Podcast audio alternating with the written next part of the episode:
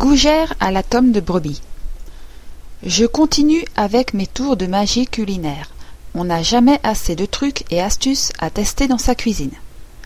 Après les madeleines à bosse, je voudrais les gougères chambre à air, bien dodues, et qui le reste? C'est un challenge, car ces charmantes bestioles-là ont une fâcheuse tendance à s'affaisser dès que vous avez le dos tourné aussi agaçant que de se retrouver avec des pneus à plat le jour d'un départ en vacances, n'est-il pas? La solution tient là encore dans la cuisson.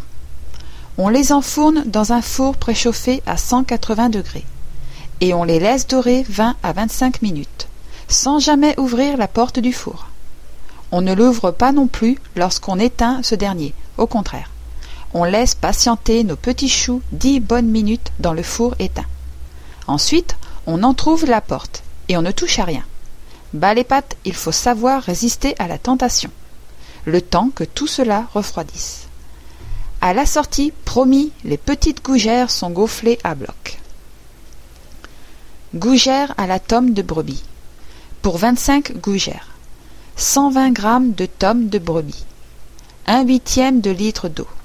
Un huitième de litre de lait de soja ou de vache.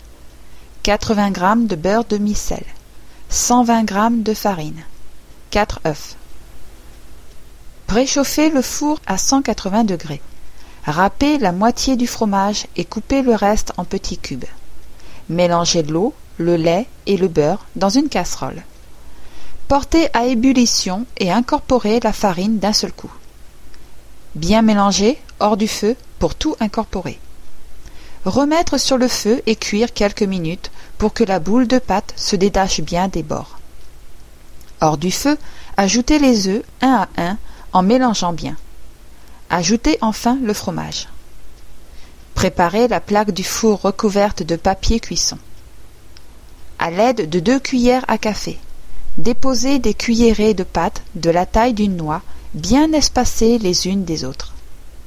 Enfournez pour vingt-cinq minutes jusqu'à ce que les gougères soient bien dorées. Éteindre le four et laisser reposer dix minutes. Entr'ouvrir la porte du four et laisser refroidir les gougères, sauf si vous voulez les déguster tièdes.